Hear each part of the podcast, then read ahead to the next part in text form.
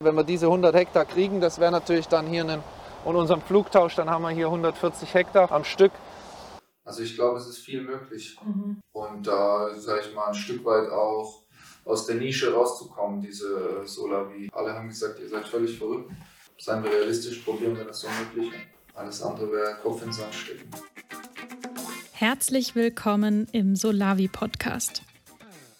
Solavi ist die Abkürzung für solidarische Landwirtschaft und die Bewegung wächst mehr denn je. In diesem Podcast stellen wir euch ganz unterschiedliche Pionierinnen und Pioniere mit ihren Solavis persönlich vor. Ob groß oder klein, frisch gegründet oder schon jahrelang etabliert. All diese Solavi-Gemeinschaften sind spannende Vorbilder für eine wirklich nachhaltige Lebensmittelversorgung und für eine gemeinschaftsgetragene Wirtschaft der Zukunft. Heute sind wir bei Cola Leipzig. Cola steht für Kooperative Landwirtschaft und die Genossenschaft wurde 2019 gegründet. Verwurzelt ist sie aber in einer anderen Leipziger Gemüsegenossenschaft, nämlich der Roten Beete. Als der Roten Beete damals unverhofft 35 Hektar Land angeboten wurden und sie die nicht selbst pachten wollte, gründete ein Teil des Teams eine neue Solavi. Und zwar gleich ein paar Nummern größer. In der zweiten Gemüsesaison werden nämlich schon über 1000 Mitglieder mit Gemüse versorgt. Und es sollen noch viel mehr werden. Urs Mauk hat einen Tag dort verbracht. Hallo, mein Name ist Urs Mauk. Ich bin Gärtner und Berater für regenerativen Gemüsebau. Ich bin gespannt. Let's go. Zwei Sätze zu euch jeweils, damit wir so ein bisschen Eindruck haben. Wer seid ihr denn? Genau, ich bin Eva Köhler. Ich, ähm, einen, ich bin Diplom-Ingenieurin für ökologische Landwirtschaft. Ich bin ähm, ja, irgendwie vor 19 mein erstes Praktikum auf einem Gemüsebaubetrieb gemacht und bin seit Anfang an mit bei Cola dabei. Mhm. Äh, ich bin Hanno Böhle, ich mache ähm, Verwaltung bei Cola und habe vorher Geografie in die Richtung studiert, mich da mit Genossenschaften beschäftigt und bin so dazu gekommen.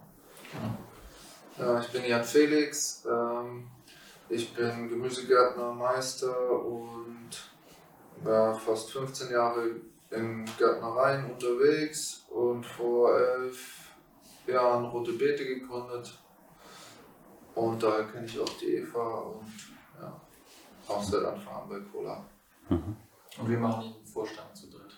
Ähm, dann erzähl uns doch mal, wann habt ihr denn und vor allem mit wie vielen Haushalten habt ihr denn gegründet? 2019 also äh, haben wir die Genossenschaft gegründet im kleinen Kreis. Da waren, glaube ich, 16 Leute bei der, bei der Versammlung und haben dann gesagt, im Mai 2020 wollen wir anfangen, Gemüse zu liefern. Und da haben wir mit, ich glaube, 400, 500 Haushalten gestartet. Genau. Und hm. sind jetzt bei 1000 Ernteanteilen gelandet. Wo wollt ihr hin? 2000 bis 2500, wobei da immer die Frage ist, ne, also was heißt ein Ernteanteil, wie groß ist der und so weiter. Deswegen ist immer diese Spanne von bis sozusagen, das ist unser Ziel erstmal, das zu erreichen, um den Betrieb hier zu finanzieren, sozusagen, den wir jetzt aufgebaut haben. Also wir packen die Kisten vor, heißt in den Depots oder Verteilstationen ähm, stehen die Kisten, die man sich nur noch abholen muss. Ähm, da haben wir, glaube ich, 36 Verteilstationen jetzt. Bin nicht ganz sicher. 39 eigentlich. Wegen sowas, genau. Ähm, genau, das sind recht große, die wir dann teilweise mehrmals die Woche anfangen, weil es äh, in Kooperation mit Konsum Leipzig ist auch ein Genoss, also so eine Supermarktgenossenschaft im Prinzip.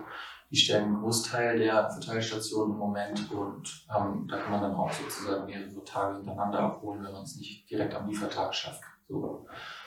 Genau. Deswegen äh, sind es, kann man sagen, sind es jetzt nur äh, zwischen 35 und 40 Stationen, ähm, genau, weil die recht hohe Kapazitäten haben. Ja, cool. Erzähl uns doch mal, wie euer Workflow ist, wenn das Gemüse kommt und was so passiert. Genau, also im Prinzip haben wir die Haupttor hier, äh, Gabelstapler und dann entsprechend hier hinten ist äh, eine Waschmaschine fürs Blattgemüse. Das ist die Salatwaschmaschine. Hier könnte man jetzt eine dreieinhalber Napf oder Feldsalat. Ja, kannst eigentlich alles machen. Mangold, äh, Radieschen. Das ist ein äh, Wassertrichter. Den fällt ins Wasser schonen. Mhm. Das ist hier äh, kommt es in die Bürstenwaschmaschine. Dann hat man hier hinten halt den äh, Verlesetisch. Dann haben wir gewaschen, dann tun wir es in die entsprechenden Kühllager einsortieren. Packstraße relativ simpel. Die 1000 Kisten sind alle gleich bestückt. Da gibt's keiner kann individuell bestellen, außer dass man sagt kleine oder große Kiste, also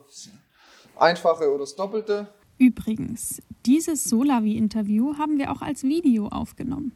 Wenn ihr also die verschiedenen Bereiche des Betriebs mit eigenen Augen und in Farbe sehen wollt, dann findet ihr das Video auf solavi-genossenschaften.net. Eva, du bist Mitinitiatorin der Cola Leipzig und unter anderem für das Thema Öffentlichkeitsarbeit äh, zuständig. Erzähl uns bitte mal eure Gründungsgeschichte. Ähm, ja, tatsächlich war das so, dass wir ähm, bei der Roten Beete beim Essen saßen und dann ähm, habe ich nur so am Rande mitbekommen, wie ein Herr auf die Fläche, also auf, auf den Hof gekommen ist von der Roten Beete. Jan Klaue war das vom Taucherer Kirchenvorstand und mit Jan Felix gesprochen hatte und damals war noch die Rede von 40 Hektar Land. Und dann ähm, ging das relativ schnell, dass irgendwie innerhalb weniger Wochen hat Jan Felix dann schon ja, versucht, andere Leute für die Flächen zu finden. Ich selbst war erstmal nicht so interessiert, ähm, weil ich, ich habe ja auch keine Gründungserfahrung und so weiter gehabt. Also ich hatte da gerade vorher anderthalb Jahre bei der Roten, nee, ein Jahr bei der Roten Beete gearbeitet gehabt und hatte meinen, meinen Abschluss noch gemacht an der Uni und so weiter. Und ähm, ja, dadurch, dass ich mal auch lange in einem Hausprojekt gewohnt hatte, war mir auch klar, dass man da, dass es echt viel Arbeitsaufwand ist.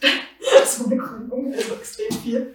Und ähm, ja, mit der Fläche ähm, ja, das ist jetzt die längere Version der Gründungsgeschichte, nicht die kurze und knappe. Und naja, aber irgendwie, genau, es wurden dann keine anderen Leute gefunden und ich war dann selber auch nochmal auf den Flächen und habe mir das angeschaut und war, ja, es war halt einfach eine ja, Einöde, halt nur Getreideanbau, war da gerade in dem Jahr, der Boden sah schlecht aus ähm, und ich habe mir dann doch mal so vorgestellt, aber wie wäre es eigentlich, wenn jetzt hier auch so Hecken wären wie bei der Roten Beete und so ein soziales Miteinander wie bei der Roten Beete und auch so eine politische Strahlkraft irgendwie. Naja, und dann ähm, tatsächlich, ähm, als wir gerade Tomaten ausgegeizt haben, ähm, sind wir dann nochmal auf das Thema gekommen von Cola. Und dann habe ich gesagt, okay, ich bin mit, mit dabei. Und dann ähm, waren da zu dem Zeitpunkt ja Felix ähm, Thiom war noch mit dabei, der ist dann relativ kurze Zeit später ausgeschrieben und ist jetzt bei der Roten Beete angestellt. Und ja, dann kam Hanno dazu und ja, noch viele andere Leute, Nils, den wir als Gärtner gewinnen konnten. Also das war für uns, für uns auch von Anfang an klar, dass wenn wir das machen, brauchen wir unbedingt mehr Leute mit ähm, Erfahrung im Gemüsebau. Sonst lastet da zu viel auf Jan Felix seinen Schultern und dann haben wir da ähm, ja, Nils angerufen und ähm, ihn mehr oder weniger überredet, bei uns mitzumachen. Und ja, es ist super cool, dass von Hanno auch kam. Und dann waren wir auf äh, massenhaft Infoveranstaltungen, Infostände, jedes Wochenende Flyer verteilt, bei irgendwelchen Demos Flyer verteilt. Ähm, ja, Homepage ganz am Anfang schon aufgesetzt. Bestellsystem fand ich auch wichtig, ähm, dass wir schon, also dass relativ schnell klar war, okay, wir müssen es irgendwie einfacher machen, auch digitaler machen. Ähm, dann kam Konsum. Das Konsum, das war ein riesiger Meilenstein. Da habt ihr da die Verhandlungen mit Konsum angeschoben und das, dann hatten wir auf einmal Verteilstationen. Weil das ist ja auch ganz wichtig, wie kommen die Mitglieder an ihr Gemüse ran. Also das äh, darf man nicht unterschätzen. Und halt smooth, dass sie eh einkaufen gehen und dann die Kiste mitnehmen. Ja. Äh, Darlehenskampagne wir brauchten ja auch irgendwie Geld. Also das war ja quasi, bevor wir Bankkredite bekommen haben, brauchten wir erstmal ein gewisses Eigenkapital und das war dann Mai 2020. Da gab es dann einen Imagefilm, ein Erklärvideo, dann ähm, klar unsere Social Media äh, die hatten, hatten wir schon angefangen, ja, ein Jahr vorher immer wieder zu bespielen. Also das war auch wichtig, dass man bevor man eine Kampagne, also ohne Crowd, kein Crowdfunding, Oh, ähm, war wichtig, genau, wir haben so einen Workshop gemacht bei More Onion, so einer ähm, Agentur, die quasi äh, für NGOs äh, Kampagnen machen. Ähm, ja, und da war halt quasi das Credo, dass uns auf jeden Fall hängen geblieben ist, ohne Crowd kein Funding. Und da haben wir dann erstmal einen Newsletter, einen Newsletter etabliert und haben dann eben auf den Infoveranstaltungen, wir hatten ja noch kein Gemüse gehabt, ähm, haben dann immer nur die Leute zugequatscht, hier kommt auf unsere Newsletterliste. Und dann hatten wir als wir angefangen hatten, schon 1000 Leute auf dieser Liste. Da hatten wir ja noch nicht mal eine Genossenschaft. Genau, genau. Und es war ja auch für uns, das hat uns ja auch immer so ein anderes Selbstbewusstsein gegeben, so dass halt so viele Leute gesagt haben, ja, ich will auf eure Newsletterliste. Also, ich meine, man wird von so vielen Leuten in der Straße teilweise angequatscht, die irgendwas von einem wollen und hat da keine Lust drauf. Aber wir hatten das Gefühl, so werden da offene Türen irgendwie eingerannt bei den Leuten. Ähm, ja, also das war schon einfach ja, viel auch mit einfach machen und einfach anfangen und irgendwie immer ähm, ja, also wir waren tatsächlich die ganze Zeit echt gut beschäftigt und haben wirklich auch mit der Umfrage. Viele, viele Stunden gearbeitet jede Woche. Ja. Die, die Umfrage, Umfrage, war schon auch wichtig mit den ja. 1000 Newsletter-Leuten. Ne? Was wollen die eigentlich? Wie viel Gemüse? Äh, wie viel Obst? Äh, wie viel würden sie zahlen? Mhm. Ja, das war stimmt. Das war also quasi ein Jahr, bevor wir die Darlehenskampagne hatten. Im Mai 2019 hatten wir eine Umfrage in Leipzig gestreut über Leute, die auf unserem Newsletter waren. Aber da waren noch gar nicht so viele Leute auf unserem Newsletter. Da hatten wir über Telegram-Kanäle auch ähm, quasi eine Umfrage gestreut, wie soll Cola Leipzig werden. Und da haben dann über 800 Leute teilgenommen an der Umfrage, auch innerhalb von drei Wochen oder so. Ähm, ja, und dann auch die Darlehenskampagne lief ja dann auch besser, als wir gedacht haben. Also wir hatten als Minimum waren irgendwie 200.000 Euro und am Ende waren es 450.000 oder sogar 500.000 Euro, was wir da an Darlehen eingeworben hatten. Ähm, wo wir ja auch immer sagen müssen muss, also klar, das ist ja, das ist, ähm, die Leute kriegen ja auch einen, ähm, die sind ja auch verzinst, die Darlehen und Leute, also das ist auch nicht das schlechteste Geschäft gewesen für Leute, jetzt Geld bei uns anzulegen gerade jetzt auch mit Inflation und sowas. Ja, wenn man es als Risikokapital bewertet, dann ist es. Das ist natürlich nicht. 2% Zins, manche haben mit 1, mit ja. einem halben Prozent gegeben. Also Im Schnitt haben wir knapp 1,5% Zins. Ja. Also es ist auch viel ideeller, ja, ist besser als auf der Bank, aber es ist auch genau, die Leute haben natürlich trotzdem auch mit viel ideellem Willen ihr Geld gegeben. Ja, und halt, es war ja nichts da, also die haben schon da auch ein bisschen Vertrauen. Ja, ja. Das muss man, und das hatten wir auch selber so nicht erwartet. Ne? Nee. Also es war schon. Also können wir vielleicht irgendwie, das war, da war schon viel einfach machen, ne? aber gleichzeitig viel auch so Betriebskonzept, Recherche, wer will mhm. was und so weiter. Aber dann nicht lange, also wir hatten ja nicht viele Grundsatzdiskussionen, die dann so, wie man sich das so vorstellt, ne? die sozusagen ewig liefen, sondern ich fand, es ging schon immer recht, recht flott von einem Schritt zum nächsten aber jetzt nicht so ungeplant, sondern immer auf Grundlage von irgendwelchen Erkenntnissen. Wir waren ja auch zu viert oder so. Ne? Drei, wir drei hauptamtlich, äh, Hartz IV und halt äh, Social Impact Lab und ein, zwei Leute, die noch ab und zu mal, die so im Umfeld. Ja, Nils hat ja auch noch wir und Johanna, die waren am Anfang mit dabei. Und, ja. Genau, aber ja, da war ein Treffen, okay, wie machen wir es mit den Kisten, hat man das durchdiskutiert und dann hat dann, weiß ich nicht, nächste Woche angefangen, halt das umzusetzen im Stellsystem, nachdem mhm. wir das besprochen haben. Wo wir auch irgendwie auf ein riesiges Netzwerk auch an Leuten zurückgreifen konnten, also gerade auch zum Beispiel durch Social Impact Lab, also waren halt Leute, die irgendwie ähm, ein Abo-System für irgendwie eine, die haben eine Zeitung gegründet, eine digitale Zeitung, und da war es halt auch so, dass Leute dann so Jahresabos abgeschlossen haben und dann haben wir das halt gesehen und haben uns halt gedacht, ah, okay, das ist eigentlich genau das, was wir für die Ernteanteile brauchen. Und dann hatte ich mich mit denen zusammengesetzt und die haben halt, ähm, das ist ja auch mittlerweile, was so ähm, digitale Medien angeht, das ist viel einfacher, als es früher war. Da gibt es YouTube-Videos dazu oder es gibt halt ähm, in fertigen Baukasten, sich Bestellsysteme anzulegen. Ähm, klar hat es dann den ITler auch für uns gemacht, aber da konnte Hanno zum Beispiel auch ganz viel noch selber mitmachen, am Beispiel bei Bestellsystemen, um das dann umzusetzen. Und ähm, ja. Ja. ja, es gehört auch dazu, glaube ich, zur Gründungsgeschichte ein bisschen, wir haben halt versucht, Hofräte zu machen, ne? früh, dass man sagt, okay, alle Leute, die Mitglied werden wollen, es gibt jetzt noch nichts, aber ihr könnt jetzt schon kommen und wir stellen euch Ideen vor, und diskutiert die gemeinsam. Das fand ein paar Mal statt und wir haben es dann aber irgendwann wieder gelassen, weil das Tempo dann doch irgendwie zu hoch war, als dass wir geschafft hätten, so eine größere Gruppe schon mitzunehmen.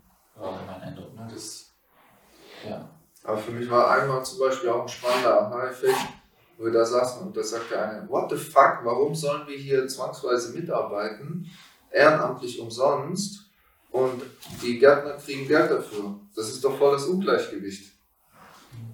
Da habe ich auch so gedacht, okay, ja.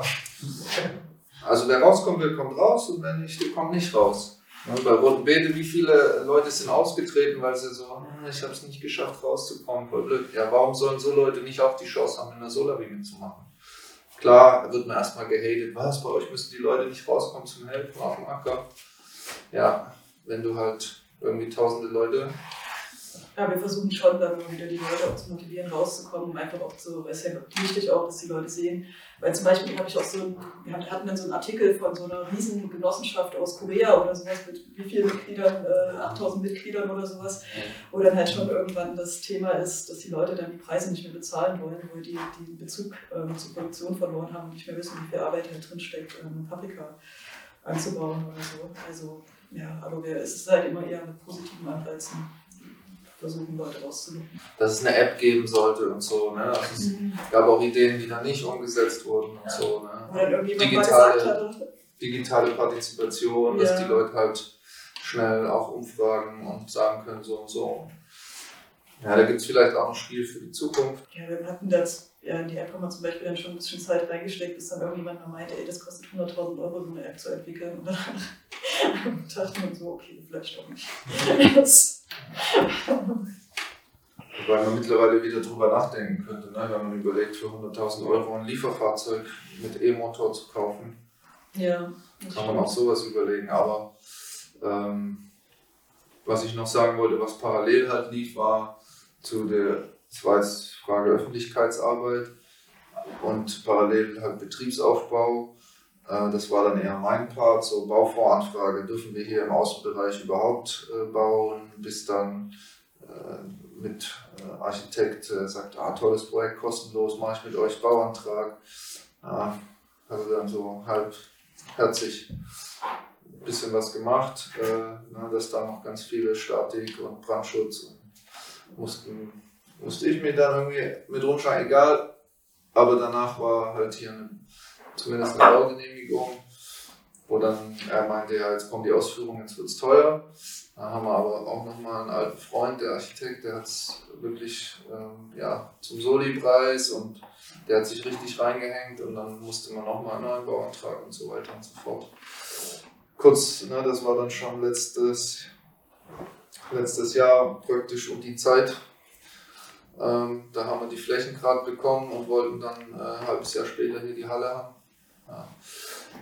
Und dann nochmal einen neuen Bauantrag und darauf fußt natürlich auch die Förderung, was auch die ganze Zeit schon ein großes Thema war mit, de, mit den Anträgen und dann am Ende die äh, über allem thront dann, ne? wenn das alles ein Go hat, dann kannst du zur Bank gehen und sagen, hier jetzt liegt alles vor, von euch brauchen jetzt das und das. Und das war schon dann auch ein bisschen äh, durch, ne, dadurch, dass die ganzen anderen Voraussetzungen, ne, die Öffentlichkeitsarbeit, die Gründung der Genossenschaft, die Mitglieder, Darlehen, so alles bedingte sich gegenseitig. Und im Frühjahr dann wurde es schon ein bisschen haarig, wo die, ähm, ja, wir mussten halt äh, Baugenehmigungen und ja, das kam alles auf den letzten Drücker dann für die Förderung und für die Bank und wir hatten hier schon mit äh, ja, bauvorbereitenden Maßnahmen, was man machen durfte und auch mit den Firmen schon Verträge und das war schon viel äh, ja, schlaflose Nächte und ähm, ja, da auch der Winter, wenn man freut man sich, dass mal wieder 15 Grad minus, aber für uns war es halt schon eher ähm, gerade mit dann Betonfundamente alles zum pünktlich, dass die Hallenbaufirma kommen kann und so. Ja, war mal teilweise den Bagger, den wir gekauft hatten, im Vorhintunnel untergestellt und trotzdem morgens halbe Stunde mit dem Bunsenbrenner die Ketten erstmal losgeeist. Das ist immer die Geschichte, die ich erzähle. So heroisch wie kam man uns vor wie beim Bau der sibirischen Eisenbahn manchmal. Ja, aber genau, wir haben es gerade so dann zum 1. Mai halt geschafft, dass wir, wo wir, wir hatten ja im Jahr davor übergangsweise beim Kollegen hier auf dem Nachbarbetrieb äh, uns eingezeckt und dort äh, die erste Gemüsesaison gemacht und da hat gesagt, ja, ein Jahr und 1. Mai war dann hier zumindest mal ähm, Wasser, Baustrom, Halle, Dach über dem Kopf und wir konnten die mit dem Feuertunnel und dem Freilandgemüse so. Bewässerung war zwar nicht nötig, aber war da. Aber muss man auch sagen, dass da auch an allen Ecken und Enden selbst auf dem Bauamt, ne, die hätten uns halt einfach äh, verhungern lassen können, aber die haben auch die untere Wasserschutzbehörde zum dritten Mal ein neues Entwässerungskonzept, weil jetzt ne, Bauvoranfrage, Baugenehmigung 1, Bau, haben die auch schon gekotzt, aber haben es halt doch auch trotz Corona und so weiter. Also muss man auch so mal sagen, dass da vieles ineinander gespielt hat, was ja, im Nachhinein auch Harakiri ein bisschen verrückt. Natürlich viel Federn gelassen, insgesamt persönlich. Aber jetzt beglückwünschen einen alle, dass man das noch vor dieser Preisexplosion und bla hat. Es war auch echt richtig krass, äh, wie du mit den Ämtern teilweise verhandelt hast und die überredet hast und dann so, ja. Das ist, äh, der Felix ist der Überzeugungsexperte. Natürlich auch wichtig zu wissen, wenn Leute sich das angucken und sich fragen, können wir sowas auch machen, Solavi gründen, und welche Größe und so weiter und so fort, dass, ähm, dass solche schwierigen äh, Gesamtkonstrukte, die sehr komplex sind und zeitlich dann auf einmal drückt es an allen Stellen, dass das nicht einfach ist. Ja. Muss auf jeden Fall sich bewusst sein. Und das hilft, wenn man sich dessen bewusst ist, weil man weniger Stress. Ich weiß nicht, ob man sich das, den ganzen Umfang wirklich voll ganz bewusst sein kann. Also ich glaube, Und dann noch anfängt vor allem. ja, ja, ich denke, also ich, ich glaube, dann fängt man nicht an, ehrlich gesagt. Also ich denke mir, wenn wir das groß kennen, Es sind halt drei Jahre, wo wir von, okay, wir nehmen die Flächen bis hin zu, wir stehen hier auf der eigenen Fläche und bauen an ne? und bauen, haben die Halle. Und das war ja, alle sagen in Rekordzeit. Ne? Also wenn du es irgendwie, vielleicht machst du es lieber in vier Jahren oder das Problem ja auch, wir haben teilweise halt Sachen doppelt gemacht und auch Fehler gemacht und dann noch irgendwie das wieder ausgewetzt versucht, ähm, weil einfach äh, nicht das Geld da war, um in dem Sinne alles immer mit professionellen äh, Planern und so weiter. Ne? Und wenn man sich dann selber reinfuchst, dann hat man halt die Verluste etc. Gab es irgendwelche Vorbilder oder habt ihr euch an, an, in der Entwicklung, im Gründungsprozess irgendwo ran orientiert? Ja, ich meine, durch die Erfahrung, die du bei der Roten Beete schon gemacht hattest, das war, glaube ich, ganz wichtig. Und dann auch von anderen Genossenschaften, klar, wir haben ja auch ähm, vom Kartoffelkombinat ähm, oder von Biergarten Lüneburg äh, oder, ähm, auch profitiert von denen zum Beispiel ja, Genossenschaftssatzungen bekommen, ähm, Empfehlungen, welcher Prüfverband der richtige ist mit dem PDK. Das war, glaube ich, damals von diesem, äh, die stand in diesem ähm, Booklet, was da der Biergarten Lüneburg mal zusammengestellt hatte, dieser Leitfaden zur Gründung von ähm, Gemüsegenossenschaften.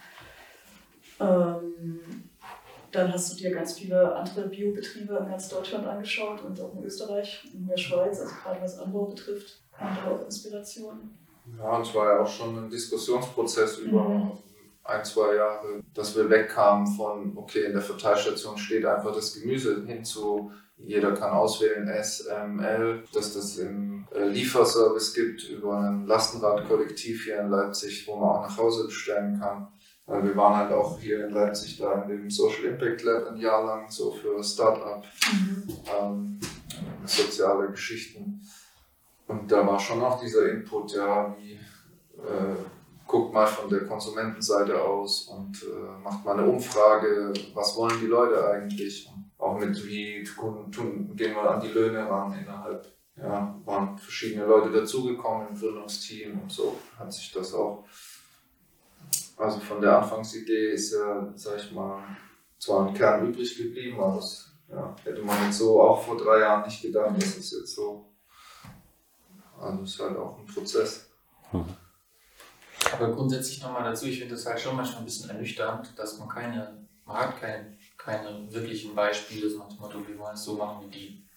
Also auch wenn man dann Fragen wie, okay, wir wollen den Betrieb äh, partizipativ mit Mitbestimmung organisieren, aber trotzdem haben wir eine Größe, die organisatorisch gemacht werden muss, deswegen haben wir Bereichsleitung, Vorstand und so weiter.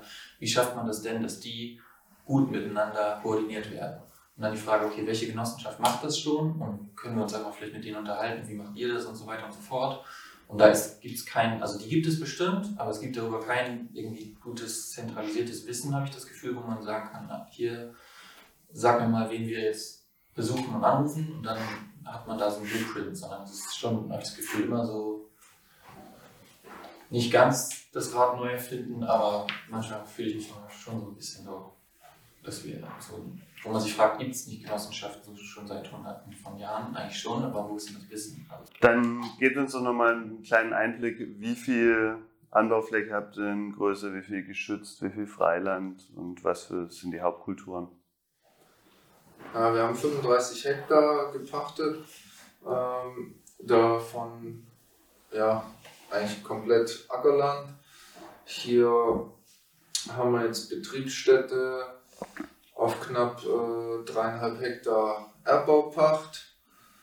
Ähm, dann haben wir hier dran anschließend jetzt 20 Hektar arrondierte Fläche, wo auch äh, komplett bewässerbar ist. Davon sind fast zwei Hektar Hecke, dann kommen noch die Wege etc. dazu.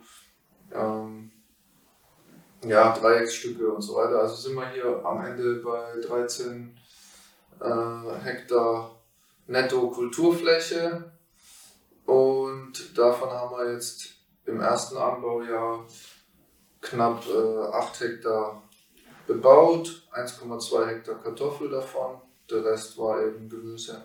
Und da haben wir noch also 3000 Quadratmeter kalte Foliendunne und 5 Hektar Ackerbohnen angebaut gehabt, die jetzt geschrotet als Dünger für nächstes Jahr.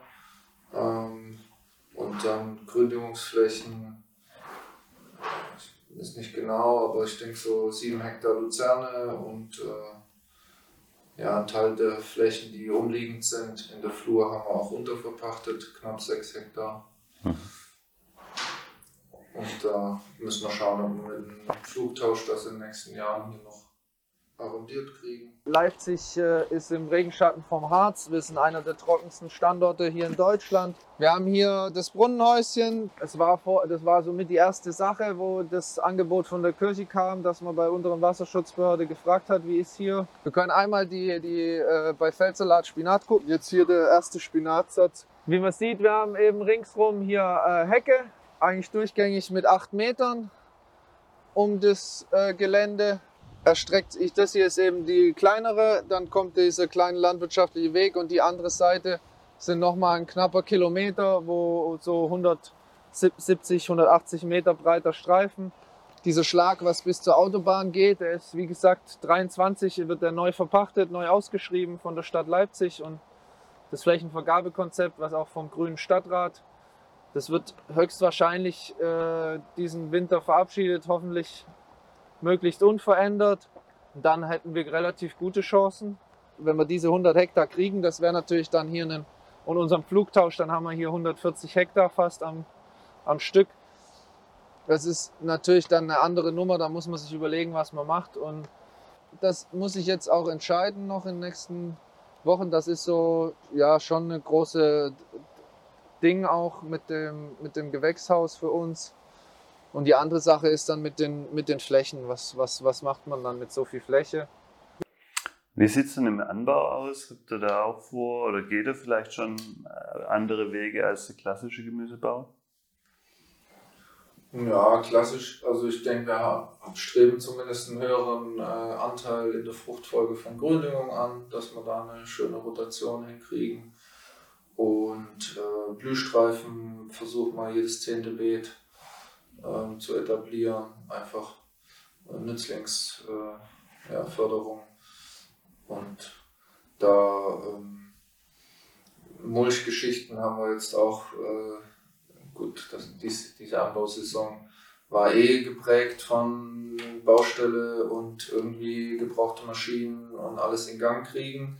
Aber ja, trotz dessen äh, haben sie noch den Kraftakt mit Mulchgeschichten noch gemacht und ja, ähm, ja, die Bewässerungstechnik sind so Fragen. Hier ist ein sehr trockener Standort. Ähm, wie kann man da auch ressourcenschonend und jetzt was mal bei den, ne, wir haben jetzt einmal gebaut und dann macht man es richtig, war so ein bisschen das Motto.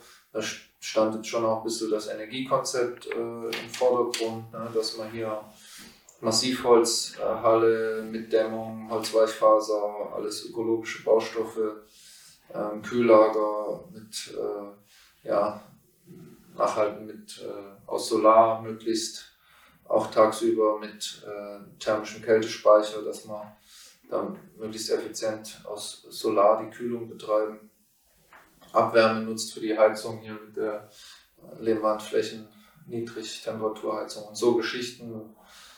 Ist nichts Weltbewegendes, aber schon erhöhte Investitionen und ja, das da spielt ja auch eine Rolle beim Anbau bis hin zu, jetzt schauen wir, ob man ein Lieferfahrzeug aus, ja, mit Strom betrieben oder mal sehen, wie das Gewächshaus, was kommen äh, soll oder geplant ist, zumindest mal, ist noch nicht sicher, ob wir das jetzt umsetzen, aber das wäre ja auch Voraussetzung, dass wir dort ein Energiekonzept haben, wo wir diese, dieses Megawatt an Wärme, was da rein soll, ähm, auf dem knappen Dreiviertel Hektar, ähm, entweder aus Solarthermie und Pufferspeicher in der Erde unterm Gewächshaus oder ähm, ja, alternativ, also irgendeine nachhaltige Lösung. Also im Prinzip die Kühllager so ein bisschen ähm, Herzstück und größter Energieverbraucher im Betrieb. Wir haben äh, drinnen den Fußboden äh, Heizschleifen verlegt, sodass wir mit der Anlage über Solarstrom tagsüber eine Betonkernaktivierung, also auf minus 5 Grad die untere Betonschicht runterkühlen, sodass diese auch in dem Fußboden nochmal 50 bis 70, das muss man mal sehen, Kilowattstunden äh, Kälte eingespeichert wird. Damit, darüber wollen wir eben versuchen, über eine intelligente Steuerung, die halt nicht klassisch, okay, das Lager wird bis 0 bis 1 Grad gefahren, fertig durch, sondern dass der bestimmte Spielraum hat, wo er sagt, okay, ich kann jetzt auch mal das Lager 2-3 Grad hochgehen lassen, weil es ist gerade äh, keine Sonne da und kühlt dann erst später wieder runter. So, ja, die Abwärme wird genutzt für die Heizung der Sozialräume. Vom Gemüse, das an eure Mitglieder geht, äh, alles von euch oder habt ihr da auch einen Zukauf? Wir haben Zukauf, ähm, aber im kleinen Umfang. Also das prozentual ist schwer zu sagen, äh, weil wir im ersten Jahr ein bisschen, äh, da haben wir ein bisschen mehr zugekauft, als wir wollten. Aber es war auch eben das erste Jahr, ne, sozusagen der erste, der erste Winter, nicht alles ist glatt gelaufen, es war mit dem Umzug und so weiter und so fort. Deswegen. Wir haben ja auch noch diese enge Kooperation mit dem Betrieb, wo wir vorher das erste Jahr waren, mit Martin Hense. Und ja, der jetzt baut halt Wurzelgemüse an und von dem sind, ja, rote Beete war letztes Jahr von dem und sowas, aber jetzt haben wir dieses Jahr selber rote Beete angebaut. Ja, wurden selber angebaut dieses Jahr Kartoffeln. Und das war, ja, Aber vielleicht kann man, vielleicht kann man generell sozusagen, worauf die Frage vielleicht da abzielt, ist, wir kaufen zu, weil wir den Mitgliedern nicht zumuten, sozusagen, dass äh, sozusagen die Kiste, dass da nur Kartoffeln drin sind, wenn es halt noch Kartoffeln gibt. Aber wir kaufen auch nicht in dem Maße zu, dass da immer alles prall gefüllt ist, sondern es variiert die Menge schon Mhm. ab und zu. Mhm. So. Und seid ihr bei 5 oder eher bei 20 Prozent? Fünf. Ja. Wir haben dieses Jahr Wir haben dieses Jahr Obst kaufen wir. Ähm, ist vielleicht dann sieben, acht, neun Mal in der Kiste. Mhm. Und Karotten haben wir jetzt zugekauft, Pastinake, Wurzelpetersilie. Mhm. Und sonst alles selber. 60 Kulturen. Über 200 Sätze im Anbau. Und mit wie vielen MitarbeiterInnen macht ihr das? Also vielleicht auch ein bisschen, wie viel sind im Gemüsebau, wie viel in der Logistik und so? Also, ja, gut, jetzt hier, ich kann ja jetzt mit der Verwaltung anfangen. Also, da sind jetzt, äh, sind jetzt vier Leute eigentlich. Ja, Aber nicht in Vollzeit, ne? Das nicht in Vollzeit. Und Jan Felix macht zum Beispiel jetzt gerade auch, er hat halt viel Bauplanung und sowas gemacht, was jetzt mitzählt als Verwaltung, würde ich sagen. Betriebskoordination und so. Ähm, genau, wie viel sind es jetzt im Anbau? Da draußen ähm, sind wir irgendwie sechs, sechs Vollacker, im Gewächshaus waren es irgendwie drei und in der Packstation vielleicht nochmal zwei, sodass wir irgendwo bei 14 Vollacker sind. Das ist aufgeteilt auf äh, 22 Leute, davon zwei Auszubildende, zwei FJler ähm, und äh, drei Werkstudenten. Und der restlichen Leute sind eben 32 Stunden in der Regel ähm, und die Bereichsleitung oder Vorstand dann halt mit 40. Hanno, du bist der Mann für die Verwaltung und größtenteils für die genossenschaftlichen Themen verantwortlich oder zuständig. Erzähl uns doch mal, was dein Arbeitsalltag so ausmacht. Also ja, genau, Verwaltung im Sinne von Buchhaltung, äh, Verträge, Kommunikation mit Mitgliedern, das Online-System. Äh, da gibt's, also ich mache das nicht allein, ich mache das auch mit einer Kollegin zusammen und die ähm, Arbeiten sind sozusagen, wiederholen sich recht viel, aber in jedem einzelnen Fall stecken dann kleinere Sachen wie ähm, Verteilstation hat keinen Platz mehr, ich möchte wechseln von da nach da, das ist für mich zu viel Gemüse, ähm, die allgemeinen Geschäftsbedingungen, die man dann designen muss, dann, wie gesagt, weil viel Frequenz im Team ist, dann die Erfassung von äh, Stunden und wie man die Überstunden abfeiert, wie man die Verträge gestaltet. Genau, und jetzt die Vorbereitung der Generalversammlung ist ja auch sozusagen ein ziemlich formaler Prozess, der wohl überlegt sein will, damit man da nichts falsch macht. Ist deine erste Genossenschaft, die du gegründet hast? Ja. Also du hattest vorher keine wirkliche Erfahrung damit. Wie bist du an die Sache rangegangen? Eigentlich, also früher Leute gefragt, beim Zentralverband Deutscher Konsumgenossenschaften gibt es juristische Unterstützung, dann Leute von anderen Solavis äh, anmelden, anrufen, fragen nach Vorlagen für irgendwelche Dokumente, die man braucht, für irgendwelche Vorgänge, die man abwickeln will. Genau, aber dann auch von meinem sozusagen akademisch-studentischen Wissen vor, vorher spinnen einem dann natürlich so Sachen im Kopf drin, die sind äh, oft nicht so richtig anwendbar auf die Praxis, weil es so sehr theoretische Überlegungen sind, aber die fließen dann doch manchmal so ein bisschen rein, zum Beispiel bei, wie gestalten wir die Satzung und was, wie funktioniert das mit dem Beirat der Mitarbeiter, zum Beispiel. Ne? So, äh, ja, aber sonst viel reden mit Leuten, viel sich austauschen und einfach machen, aber auch, ne, weil man kann sich auch völlig stagnieren, weil man denkt, es gibt so viele Regeln und wie mache ich das jetzt? Nimm halt einfach das Muster, passe ein paar Sachen an und dann geht's los. Ihr seid mit eurer Gründungsinitiative gleich mit einem sehr breit und professionell aufgestellten Team gestartet. Wie wichtig war das für den, für den Erfolg? Ich glaube, dass das schon auch Vertrauen erweckt hat bei den äh, Mitgliedern, gerade in der Darlehenskampagne, denke ich, dann wichtig. Und auch für die, ja, für auch für den Anbau, ne, auch für die, ja, den Bau der Halle und so weiter, dass da einfach viele Leute hier waren, ähm, die Erfahrungen hatten. Ja, das hat gute Kisten, also mit schönem Gemüse, das hat eine ja, äh, funktionierende Halle jetzt gebracht und auch die Überforderung, die schon da war, äh, hat sich halt dadurch ein bisschen in Grenzen gehalten. Und ich sage immer wieder, ich denke, es gibt kaum, also da können wir schon uns glücklich schätzen mit dem Team, was wir hier haben, so aufgestellt, ähm, eigentlich durchweg ja, ausgebildet und für die Aufgaben, die sie machen, ja, gerüstete Leute, das ist schon, und dadurch kann man auch, was Hanno sagte, ne, die Strukturen müssen sich erst noch hier ongoing irgendwie in dem Chaos finden, aber dadurch, dass die Leute halt alle so fit sind, wurschteln sie sich halt durch. Ne. Das ist, glaube ich, schon große, große Stärke. So zum Beispiel auch Gärtner Konrad Weigel, der Urs die Folientunnel zeigt. Wir haben vier Folientunnel insgesamt, sodass wir auch einen, ähm, ja, ich sage mal eine Fruchtfolge generieren können zwischen den unterschiedlichen Kulturen. Und ähm, jeder Tunnel hat entsprechend 780, 800 Quadratmeter circa. Ne? Und ähm, so dass wir die gesamte Anbaufläche mit den äh, vier Folientunneln so circa 3000 Quadratmeter, kann man sagen, die wir unten als geschützten Anbau nutzen.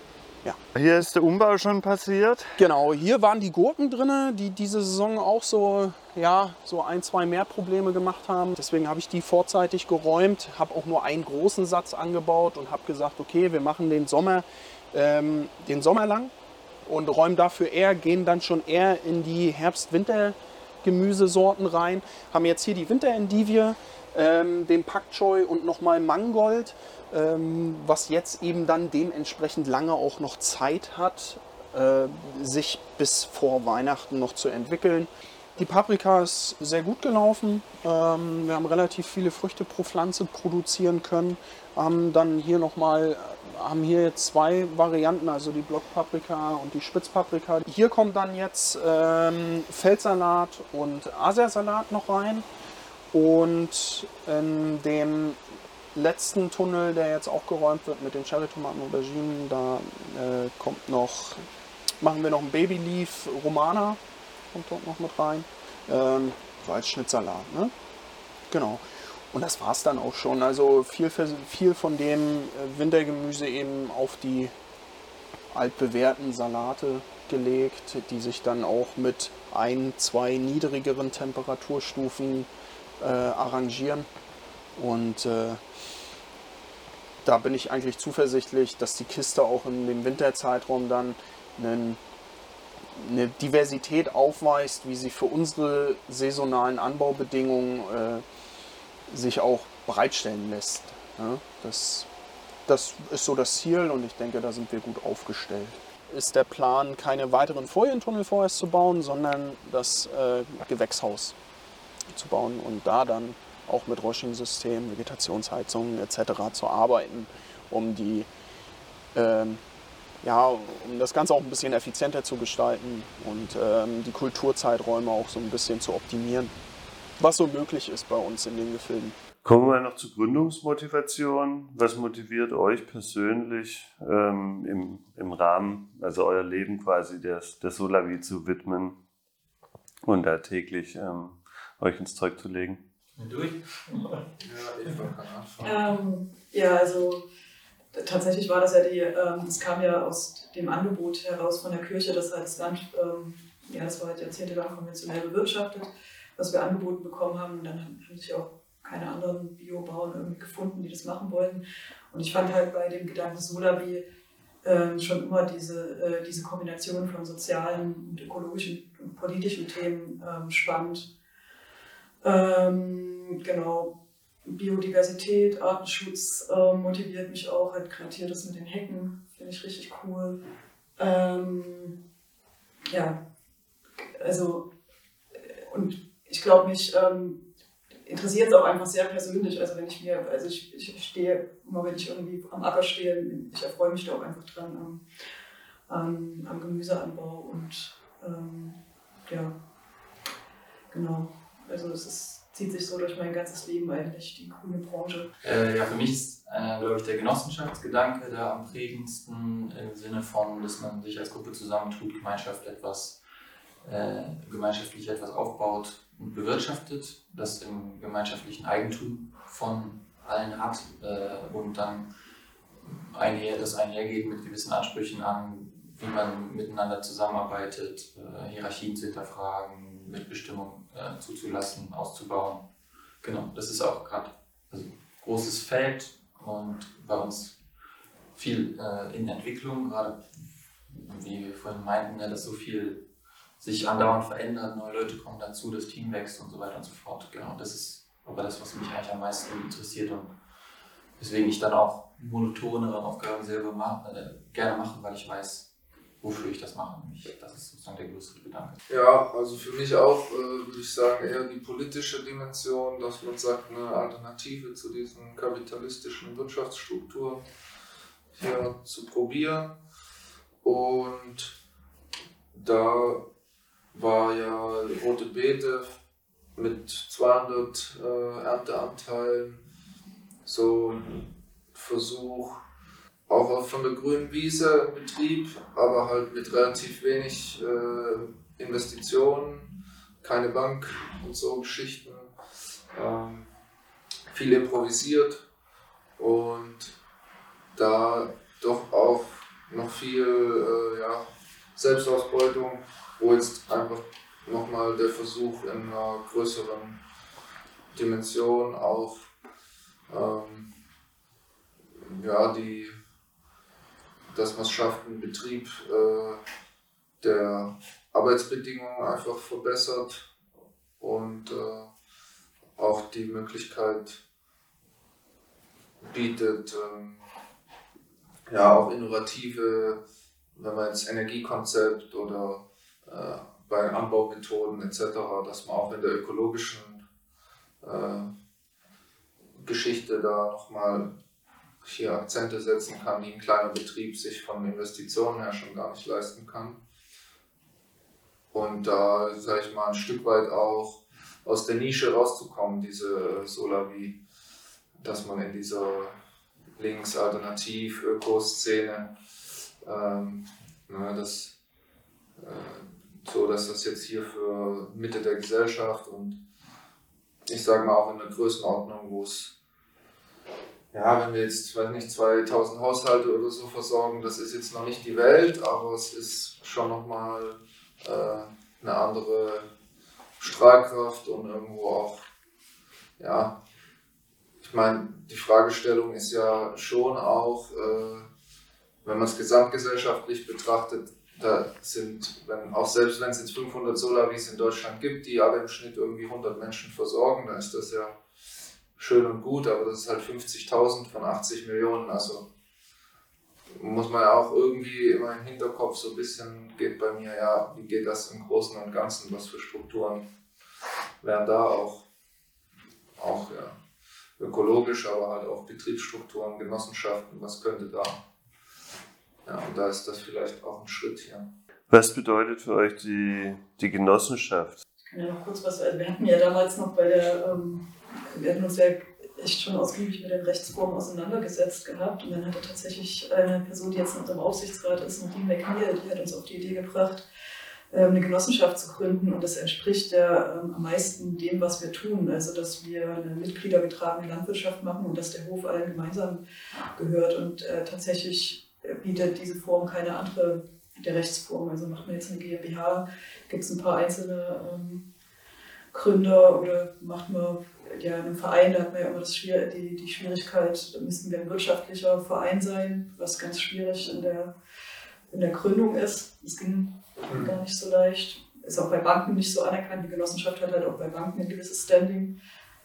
Und wir konnten dadurch natürlich, wir haben ja kein Eigenkapital gehabt, wir sind ja, ja, hatten kein Privatvermögen oder sonst irgendwas, was wir irgendwie hätten einbringen können. Also wir haben auch die Einlagen gebraucht von den Mitgliedern, um das hier auf die Beine zu stellen jetzt sind, also ich bin super froh, dass wir das als Genossenschaft gemacht haben. Auch die Mitglieder, also die Darlehenskampagne wäre sonst viel schwieriger gewesen, weil ja das ähm, ähm, gar nicht mehr so möglich ist wie früher, einfach ähm, kleine Kredite einzusammeln durch dieses, wie ist dieses Bankengesetz, äh, Kleinanlegerschutzgesetz. Das kann man als Genossenschaft noch machen.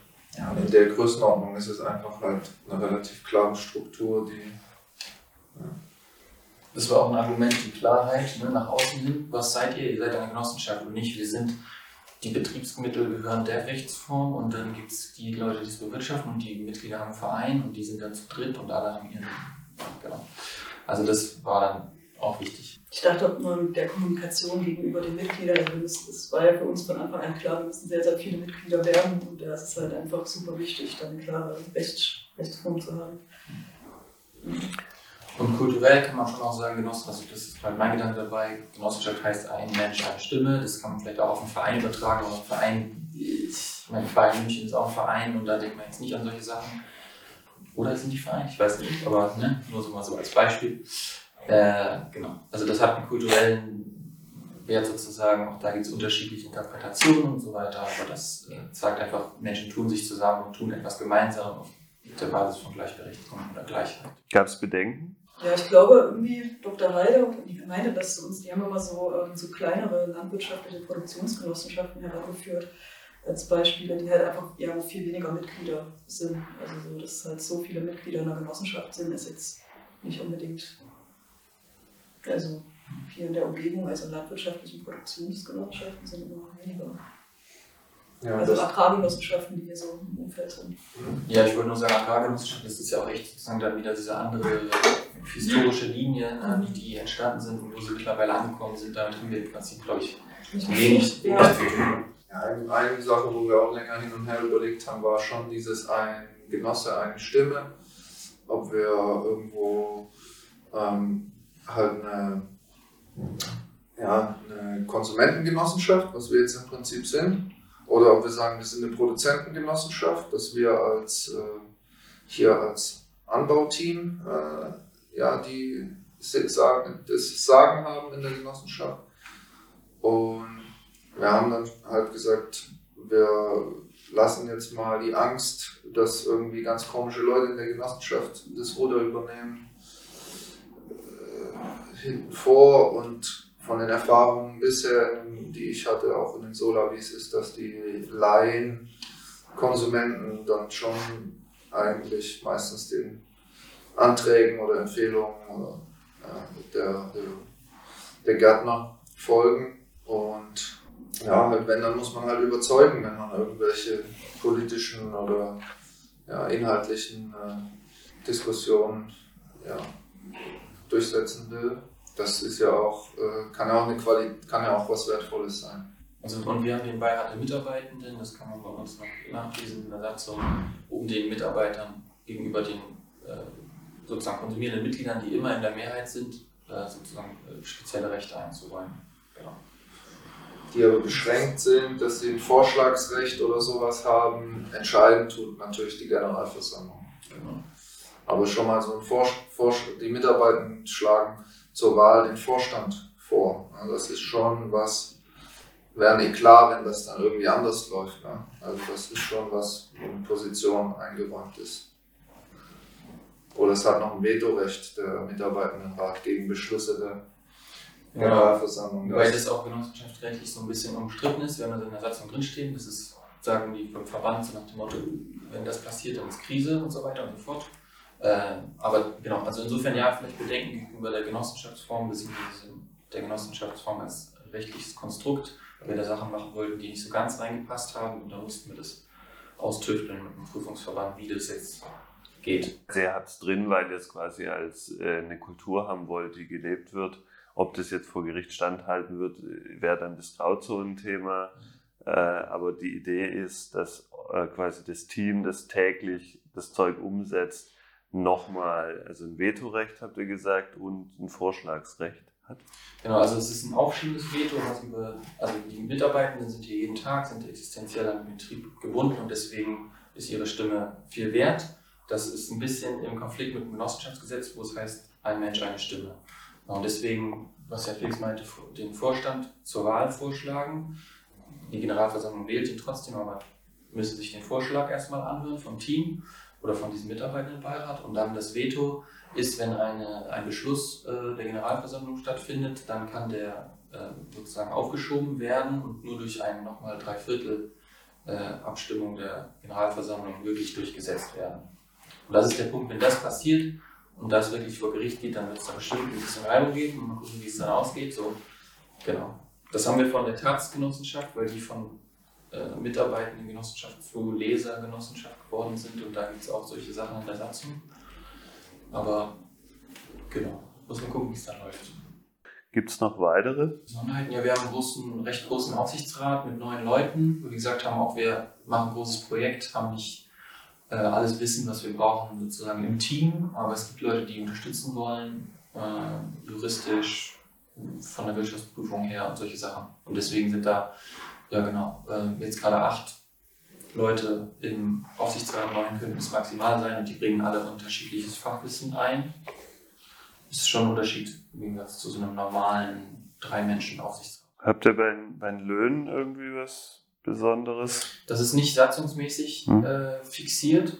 Wir haben uns halt gesagt, wir haben eine Lohnmatrix, das für alle im Team transparent ist, wer was verdient und warum. Also Zuschläge werden auf Basis von äh, objektiven Kriterien, soweit das möglich ist, äh, vergeben. Wenn man einen Vorstand macht, kriegt man ein paar Zuschläge dafür. Oder Bereichsleitung oder andere Verantwortlichkeiten übernimmt. Äh, und das aber der Basislohn von 14 Euro brutto äh, für alle äh, gelten soll. Ähm, genau, Auszubildende sind eine Ausnahme, weil da auch gerade im Austausch mit den zwei Auszubildenden sind, die bei uns sind. Also im Prinzip wird da offen über, darüber geredet, wer was verdient. Und es soll wirklich transparent sein. Und das spiegeln uns auch andere Leute von, die sozusagen hier zur Genossenschaft dazukommen. Das ist ein vergleichsweise sehr offener Umgang ist. In der Satzung steht schon diese ähm, 1 zu 2. Mhm. Steht nicht in der Satzung. Aber haben wir mal überlegt, ob wir 1 zu 2 Lohnspre maximale Lohnspreizung vom niedrigsten zum höchsten Gehalt sozusagen festschreiben. Jetzt ist es wie so informelles Absprache, aber können wir auch festschreiben. Und wir haben die ähm, was in der Satzung, wo ich im Nachhinein dachte, hätten wir noch mehr diese politische, ähm, ja, dass man Klimapolitik, dass man das schärft oder ja, von mir aus auch antirassistisch Position oder so. Mm, Weil da merkt man, das haben wir bewusst auch ein bisschen schwammig gehalten, auch um hier in der Mitte der Gesellschaft irgendwie anschlussfähig zu sein. Aber jetzt, wo man jetzt ein bisschen fester im Sattel sitzt, denkt man, hätte man doch. Na, Mhm. das jetzt im Nachhinein zu ändern, wahrscheinlich schwierig. Und dann kommen so Diskussionen, ja, ihr ruft jetzt zur äh, globalen Klimastreik auf. Seid ihr eine Partei oder seid ihr. Das ist nicht Aufgabe von euch als Genossenschaft. Ihr vereinnahmt hier die Mitglieder. Wo man sich dann denkt, what the fuck, das ist äh, ureigenstes Interesse, dass wir hier in 40 Jahren auch noch Gemüse anbauen können oder auf dem Planeten leben. Warum muss ich das diskutieren? Warum mache ich das hier eigentlich? Wobei man da auch argumentieren könnte, die Diskussion wird aufgemacht, man schärft die Argumente, wenn man das wirklich will, wie du vorhin meintest, auch bei anderen Sachen, ne? dann muss man sich genau zurechtlegen, warum man denn jetzt überzeugt davon ist und wenn man es wirklich will, dann setzt man es hoffentlich auch trotzdem durch, auch trotz Widersprüchen und so. Ne? Oder alle haben dazu die Möglichkeit, solche Dinge durchzusetzen, wenn sie dann die anderen überzeugen können. Wie schätzt ihr den, den vermeintlichen Mehraufwand ähm, in Verwaltung und auch die höheren Kosten und so der, der Rechtsform ein? Und seht ihr eine Minimumgröße, um überhaupt, dass es sich lohnt, Genossenschaft zu gründen? kann ich nie, ehrlich gesagt nicht einschätzen, was eine Minimumgröße wäre. Äh, die, ja, die Prüfung kostet schon Geld. Ich hoffe auch, dass sich das, äh, dass sich das äh, lohnt durch sozusagen hilfreiche äh, Hinweise von außen. Also die genossenschaftliche Pfli- Pflichtprüfung, äh, das animiert auch einen dazu. Man weiß, die Prüfung steht an, jetzt muss ich alle meine Unterlagen sortieren. Und das motiviert einen dann auch oder sagt, na, hatten Sie einen Stichtag, bis dann muss es fertig sein, dann macht man das auch. Insofern hat es schon einen positiven ähm, Effekt. Ja, genau. Aber die Kosten, ich glaube, das ist halt auch eine Frage. Klar könnte man das zentralisierter machen und äh, unter weniger Beteiligung und so weiter. Aber wenn man sagt, es ist ein Betrieb, der demokratisch ist, ja, dann muss man halt auch Transparenz herstellen. Insofern, ähm, selbst wenn es mehr Kosten verursacht, muss man sich halt auch nicht nur monetär fragen, was, also was, was auf der anderen Seite steht, von Identifikation über Bestimmung und so Sachen. Ne? Was sind das für Benefits, die da für die Leute bei herausspringen, die da mitmachen? Und genau. Wo partizipieren eure Mitglieder am stärksten? Also bringen die sich mit ein oder? Acker-Einsätze würde ich schon sagen, ja, im Moment. Also bei uns, weil es ähm, im Prinzip ne, fulminanter Aufbau äh, in sehr kurzer Zeit, wir haben gebaut von Oktober bis, bis Mai, also ne, dann stand hier alles. Ähm, wir haben mit 500 angefangen, 500 Ernteanteile angefangen, jetzt sind wir bei 1000. Das heißt, es geht alles immer sehr schnell. Die Strukturen verändern sich sehr schnell, gerade noch. Ähm, und das geht eigentlich sozusagen in der Koordination vom Kernteam aus. Und die Mitglieder kommen zu Ackereinsätzen raus, aber es gibt jetzt bei uns noch keine Arbeitsgruppen äh, oder so etwas in der Art, wo Mitglieder wirklich sozusagen tief in, die, in den Alltag reingehen, auch mit Entscheidungen oder so. Mhm. Genau. Sondern es, sie kommen mit auf den Acker und da findet dann Austausch, Feedback und solche Sachen statt. Das ist, glaube ich, das, die tiefste Integration der Mitglieder im Moment. So, ja. Natürlich die Generalversammlung ist auch noch das, was jetzt demnächst zum zweiten Mal im großen Kreis stattfindet. Man muss ja auch sagen, dass jetzt die ganze Zeit Corona war und man dafür daher persönliche Treffen einfach ja, ganz anders verlaufen sind. Hm. Also ich würde schon noch sagen, der Aufsichtsrat, das ist ja ein Mhm. Mitgliedergremium, was schon auch aus neun Leuten, ähm, wo sich inhaltlich, also gerade bei den ganzen juristischen oder ähm, ja, Vertragsverhandlungen etc., Businessplan, also bei der Wirtschaftlichkeit, dann nehmen die schon Einfluss und äh, unterstützen auch. Das ist schon wichtig. Und bei den Bausachen muss man auch nochmal deutlich sagen, dass da ein großer Anteil auch von Mitgliedern, ähm, teilweise auch in Eigenregie, wird sanitär ähm, gemacht oder die Elektrik von den ganzen Gebäuden. Gibt es eine Gruppe von Leuten, die das machen aus der Genossenschaft. Ähm, PV-Anlage war jemand, der so Sachen projektiert in seiner. Der Lehmputz hier hinter uns. Ja, genau. Also der Innenausbau der Halle geht doch zum großen Teil auf die Kappe von Mitgliedern und das würde ich jetzt mal sagen, ist nicht zu unterschätzen. Stimmt, insofern das, was ich meine, ist vielleicht eher sozusagen, wo die breite Masse an Leuten, viele verschiedene, 20 Mal hier, mal da und so dazukommen. Das, was ja Felix gerade meinte, ist sozusagen eher kleinere Gruppen von Leuten, die aber dann sehr intensiv wochenlang. Wie schaut es denn aus? Macht ihr eine Bieterrunde? Nee, wir äh, haben frei wählbare Beitragshöhen. Äh, es gibt einen Richtwert, zum Beispiel bei einem, S, bei einem kleinen Anteil sind es 13,50 Euro pro Woche und dann kannst du aber 3,50 Euro mehr zahlen oder 2 Euro weniger. Ähm, genau, und so lassen wir die Leute das erstmal frei wählen. Und im Moment ist es so, dass mehr Leute den Soli zahlen, dass das ermäßigt sozusagen in Anspruch genommen wird. Wie sind die Erfahrungen damit? Also bisher, wie gesagt, bisher sozusagen sind die Leute bereit, äh, mehr Geld zu bezahlen. Ich denke, es hängt auch mit der Gründungsphase zusammen, dass man sagt, hier, die brauchen das, wir kriegen immer ein Newsletter mit, was gerade abgeht und so weiter und so fort. Äh, auch der Solidargedanke, dass finanzschwächere Leute auch Biogemüse haben, sozusagen Zugang dazu haben sollten, ist auch da. Ähm, wobei natürlich diese, das Missverhältnis, dass mehr Leute draufzahlen und weniger Leute das, das dann auch abrufen, ist natürlich schon, wo wir uns fragen müssen, woran liegt das? Ich denke, es hat kulturelle Gründe, dass äh, einkommensschwächere Leute sich zu, ne, bei Bio ist, ist eh zu teuer, brauche ich gar nicht erst versuchen, oder dass wir die Mindesteinlage von 300 Euro für, die, für den Genossenschaftsaufbau halt eingeführt haben. Ähm, ist wahrscheinlich auch ein Grund. Also, genau. Aber ansonsten, äh, genau, es gibt keine Bieterrunde. Ne? Also deswegen ist das etwas, was, also bei, was eine individuelle Entscheidung vom Mitglied ist. Welche Rolle spielt das Thema Bildung bei euch? Ähm, ja, tatsächlich ähm, für uns jetzt spannend. Wir sind jetzt gerade Ausbildungsbetrieb geworden und seit Mai haben wir den ersten, die erste Person die Ausbildung gemacht. Und wo wir jetzt quasi auch gerade noch dabei sind, eventuell werden wir ähm, Prüfbetrieb für ja, hier für Sachsen, für Leute, die die Gemüseausbildung in Sachsen machen und dann gerade vom Umkreis Leipzig dann zu uns kommen können und hier ihre Prüfung ablegen können. Und dann ist halt jetzt die Überlegung, wo wir uns jetzt gerade die Woche eigentlich ähm, nochmal zusammensetzen können, wie kriegen wir das hin, dass jetzt gerade die FIJler und Azubis vielleicht dann immer so Themenwochen haben, wo dann ähm, sich freitags oder wann auch immer nochmal zusammengesetzt wird und zu speziellen Themen ähm, ja, ähm, was ausgearbeitet wird. Oder du jetzt mit äh, Camille zum Beispiel, seid ihr nochmal die Seemaschine durchgegangen, also was man halt als, quasi als Ausbildungsbetrieb macht. Was wir jetzt noch, also wir haben die Ackerführung regelmäßig, was wir jetzt noch nicht machen, ist, ähm, also es ist eher über Führungen, wird dann das Thema Bildung noch für die breitere Öffentlichkeit abgedeckt. Aber es gibt jetzt, ja, sonst fällt mir jetzt erstmal nichts ein. Wir sind jetzt keine Referenten oder so, die noch in der Gegend rumfahren und Vorträge halten, also sehr selten.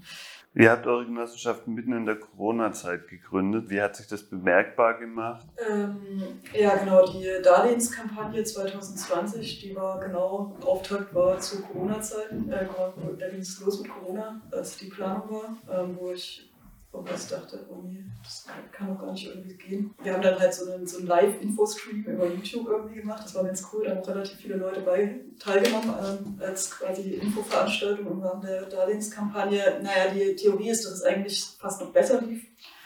Dadurch, dass Corona war, dass halt mehr Leute Ernteanteile bezogen haben, weil ähm, sie halt regionale Produkte haben wollten. Und ähm, ja, als es dann halt hieß, oh, in Italien ähm, Corona ist Corona, ähm, ist eine Corona-Welle und dann italienisches Gemüse wollte ja mal eine Zeit lang, glaube ich, niemand mehr im Supermarkt kaufen. Also, ja. Ähm, wir hatten natürlich dann kontinuierlich Angst, dass im Team irgendwie Leute ausfallen und dass es da ausbricht. Also da waren wir schon bei Martin Hense ähm, auf dem Betrieb und haben gearbeitet. Also das war Thema. Dann äh, Birgit, auch eine Person, die ganz viel bei der Betriebsplanung mitgemacht hat die ja eigentlich auch sitzen müsste, die also, hat super viel gemacht. Ähm, die hat dann uns schon ziemlich am Anfang gesagt, so, ähm, es könnte schwierig werden mit Produktionsmitteln und mit Traktoren und sowas. Das, also schaut jetzt, dass ihr irgendwie eure Traktoren ranbekommt. ranbekommt. Und dann war es ja auch so, dass einer dann ewig lange in Italien noch im Traktor hängen geblieben ist. Oder war das ein Traktor? Mhm. Das ist gar nicht mehr genau. Und ja, und auch jetzt so gibt es ja auch Ressourcenverknappung und sowas. Also das ist ähm, jetzt hier schon irgendwie so prognostiziert. Durch die Draußenarbeit ist man schon privilegiert gewesen, glaube ich, ja. ne, gegenüber anderen. mehr Mitglieder sind vielleicht rausgekommen. Klar, dann auch so Verwirrungen, so wie trägt man jetzt eine Maske beim Packen oder nicht. Und sagen Leute, ja, auf jeden Fall, andere wieder nicht. Ich meine, wie man es ja auch in der Regierung aussieht, gesehen hat, so man weiß einfach nicht genau, was man jetzt für Entscheidungen, was jetzt richtig oder falsch ist und muss sich da irgendwie einigen und manche Entscheidungen waren auch falsch vielleicht. Aber wir sind da irgendwie ganz gut durchgekommen. Aber wenn man sagt, so hätte, hätte, auf jeden Fall, ich denke, es wäre viel gemeinschaftlichere Erfahrung gewesen. Man hätte viel öfter, viel früher gesagt, okay, jetzt kommen wir, laden wir alle ein, Mhm. kochen gemeinsam und so Ja. weiter. Das ist schon lange Zeit ziemlich auf Sparflamme gelaufen. Ja. Ja. Ich, ich meine Nicht nur wegen Corona, aber auch wegen Corona. Viele Solavis beziehen auch explizit Stellung zu politischen Themen. Wie ist euer Selbstverständnis und gibt es Themen, die ihr intern oder auch extern diskutiert? Also wir tragen die, ich würde mal sagen, wir tragen die Statements nicht sozusagen vorne weg, äh, aber die Motivation ist auf jeden Fall auch, also kommt auch daher, warum wir hier Zeit investieren und das machen. Ne? Dass das politische Themen sind, heißt Themen, die in der Gesellschaft umstritten sind, wo wir Position beziehen, nämlich dass mehr getan werden muss für den Klimaschutz, dass wir hier solidar Systemarbeit beitragen. Das heißt ja im Prinzip, dass Reichtum in der Gesellschaft ein bisschen ungünstig verteilt ist, dass sich manche Leute gewisse Dinge nicht leisten können und so weiter. Das ist also diese Sachen, die wir machen, äh, sind Ausdruck von äh, Dingen, die politisch äh, noch nicht gut sind. Ne? So, deswegen würde ich sagen, es ist mit dabei. Aber wir haben jetzt nicht, also das sind, ist jetzt nicht in jedem Newsletter ein Demo-Aufruf drin. Sagen wir mal so.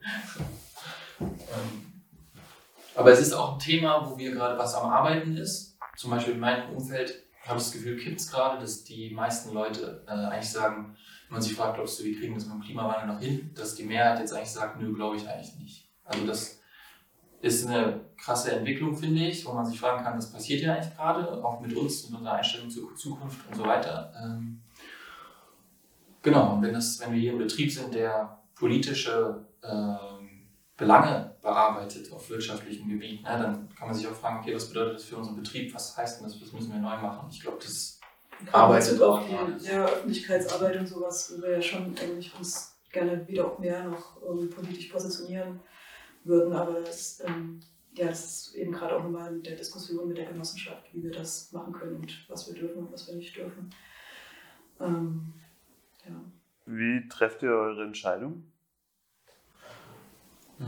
Ja, wir machen regelmäßige Vorstandssitzungen. Es ist äh, eher nach dem Prinzip, wenn äh, es keine Widerstände gibt, dann werden Vorschläge gemacht. Also wir sind jetzt nicht so, dass wir sagen, okay, solange nicht alle die Hand gehoben haben im Vorstand zum Beispiel, machen wir es nicht. Und das ist auch, weil genau, dann geht es ein bisschen schneller und reibungsloser.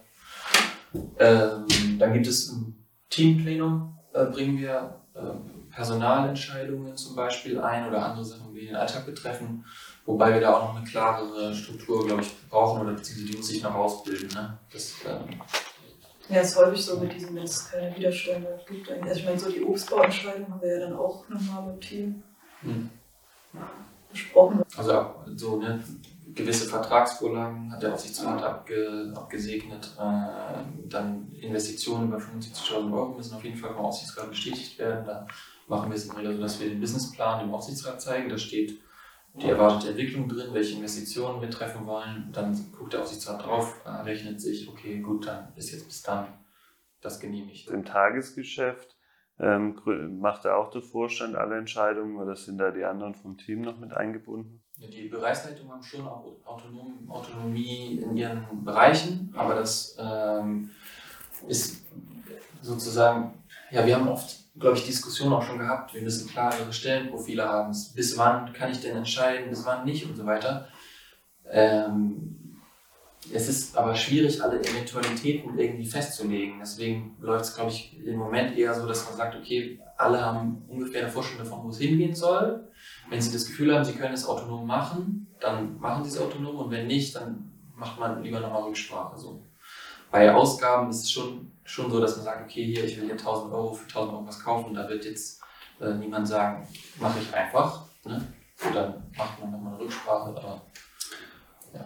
Aber wir haben schon auch den Businessplan, bevor wir ihn dem Aufsichtsrat vorgelegt haben, im Team durchgegangen und da nochmal Feedback äh, oder Personalentscheidungen wird mit dem Team, ne, wer wird neu eingestellt, hat da jemand was dagegen? Investitionskosten jetzt für die Maschinen, die geplant sind, umgeschaut.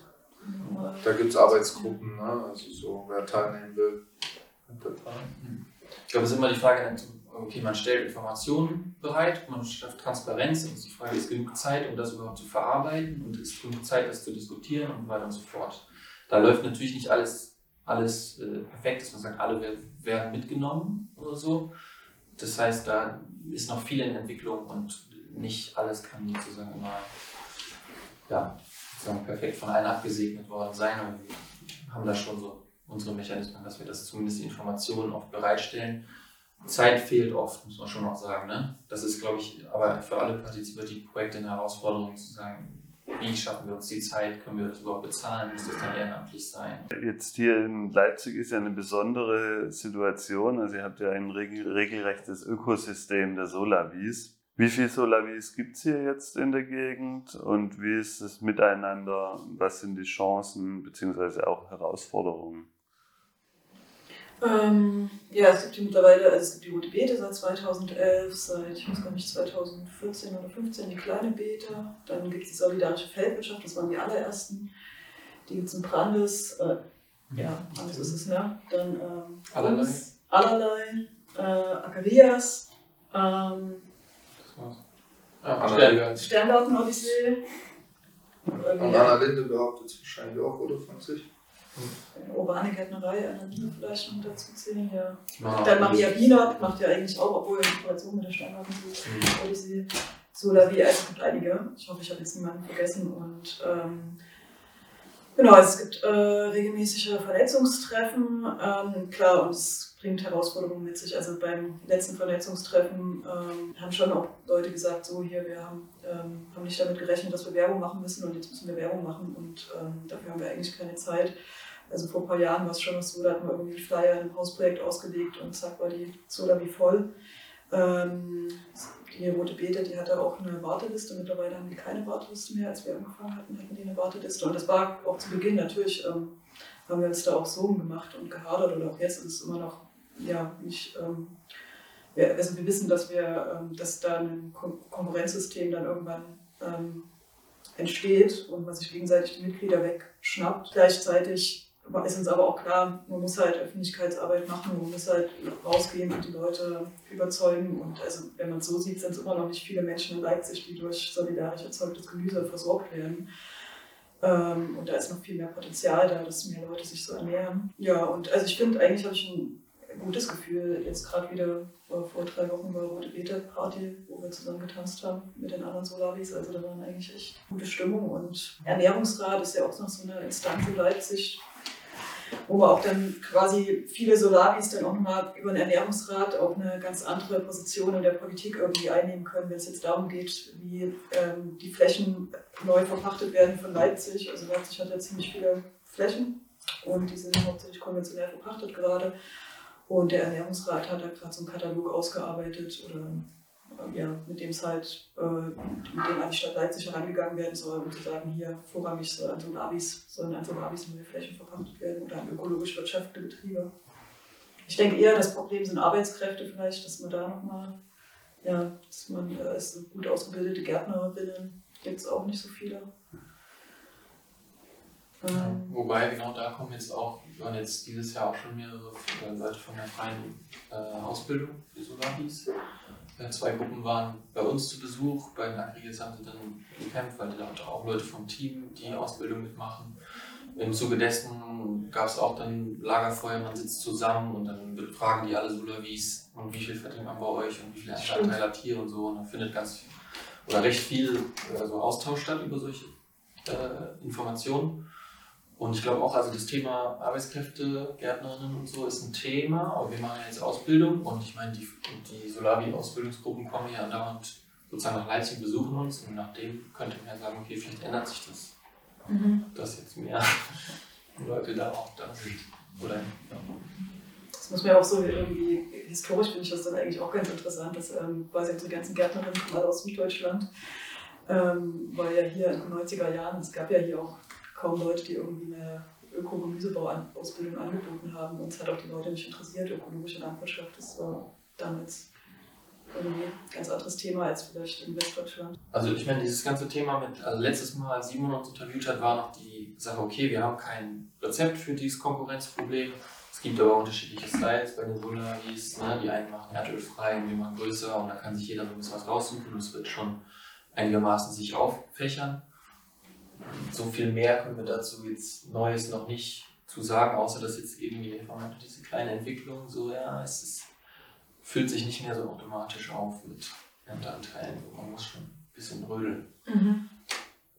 Ich meine, ja, die kleine Bete, die haben vorher auch, soweit ich weiß, die Öffentlichkeitsarbeit gemacht und die haben jetzt ähm, dann halt angefangen, Öffentlichkeitsarbeit zu machen und die sind voll. Wo soll die Reise mit Cola hingehen? Also ein bisschen stellt sich mir auch immer die Frage, ich meine, wir haben irgendwie, wenn wir sagen 2000 Kisten oder 2.000, 3.000 Kisten wären theoretisch hier in der Halle zu packen, aber wir merken es auch so, es ist gar nicht so leicht, Leute für dieses Kisten, ähm, jede Woche kriege ich eine Kiste, weiß nicht, ob das irgendwann abgeschmeckt ist oder Flexibilisierung. Äh, ja, und auch, man muss auch dann sehen, die Anbaufläche, wenn man dann 15, 16 Hektar Feingemüse in, na, ich habe es vorher gesagt, 200 Sätze, das ist eigentlich dann so kleinteilig und schwierig zu organisieren. Ob das noch handelbar ist, beziehungsweise ob man die Kulturen so on top hinkriegt, dass man sagt, das ist auch noch irgendwie effizient oder ja, wirtschaftlich. Also das ist dann schon die Schwelle irgendwo, denke ich, wo man dann überlegen muss, okay, ähm, werden wir noch größer oder ist das jetzt mal so, was wir leisten können? Ähm, kann man ein bisschen sich rantasten oder halt, wenn neue Flächen vielleicht auch noch dazukommen, was äh, möglich ist, ob man einen anderen Weg auch noch einschlägt oder zweigleisig fährt, Kisten oder zusätzlich noch Spezialisierung auf verschiedene, ein paar Kulturen in einer weiten Fruchtfolge. Habt ihr noch irgendwelche abschließenden Worte, vielleicht was ihr auch anderen mitgeben wollt? Ja, ich hätte zum Beispiel vorher nicht gedacht, dass es so viel Zuspruch gibt und so viel Geld einem hinterhergeworfen wird, sage ich jetzt mal. Also ich glaube, es ist viel möglich. Mhm. Ich meine, wir sind hier in Ostdeutschland. Ne? Alle haben gesagt, ihr seid völlig verrückt. Das ja. kann vielleicht in München klappen. Ne? Ja, ja. ja, also es ist, ist einfach. Ähm, seien wir realistisch, probieren wir das so Mögliche. Alles andere wäre Kopf in den Sand stecken. Ich danke euch für das Interview, dass ihr euch die Zeit genommen habt. Ein weiterer Betriebsbesuch geht zu Ende. Ich war bei Cola Leipzig, ein Betrieb, der aufgrund von Landverfügbarkeit entstanden ist. Eine groß gedachte Initiative mit der Planung eben auf 2000 Haushalte vom Start weg. Das heißt, die Infrastruktur dementsprechend auch jetzt schon etabliert. Natürlich relativ hohe Investitionskosten, aber auf die Dauer gesehen natürlich trotzdem sehr spannend. Schön, dass ihr mit dabei wart. Ich hoffe, es hat euch gefallen. Bis zum nächsten Mal, euer Urs. Das war jetzt eine von den vielen Solavis, die wir interviewt haben. Zu dieser und weiteren genossenschaftlich organisierten Solavis findet ihr übrigens auch nochmal Steckbriefe mit den genauen Zahlen, Videos und viele weitere Infos unter solavi-genossenschaften.net.